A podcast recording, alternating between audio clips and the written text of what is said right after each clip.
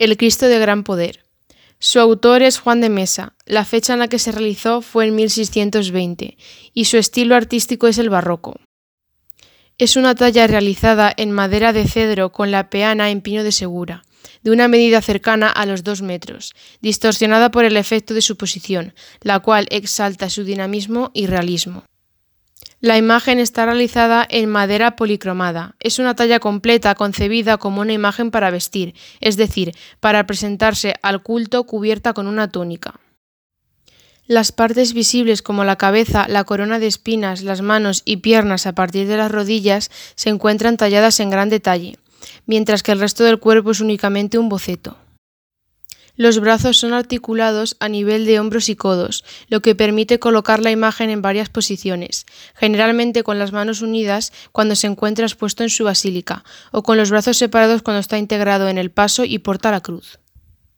La talla está pensada para representar la escena evangélica en la que Jesús marcha camino del Calvario portando la cruz con las dos manos.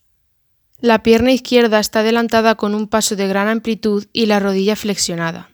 El cuerpo está inclinado hacia adelante para soportar el peso. La pierna derecha, sin embargo, está en posición retrasada, quedando el talón del pie derecho ligeramente elevado en relación al suelo. El rostro tiene forma de óvalo, mostrando pómulos marcados con cejas gruesas, estando a la izquierda atravesada por una espina de la corona.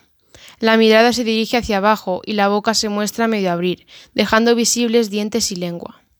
La policromía presenta deficiencias en la conservación de su integridad, lo que a lo largo de los años ha aumentado la referencia a su aspecto doliente.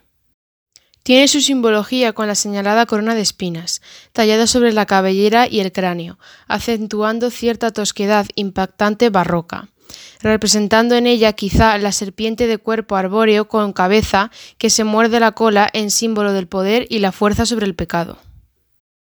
Sobre sus sienes aparecen las tres características potencias que representan el poder, magnificencia y divinidad de nuestro Señor. Abraza el madero girado levemente hacia la derecha, con cuya mano podría ejercer la bendición y sustentar a la vez la cruz, en una disposición muy clásica dentro de las representaciones de este pasaje.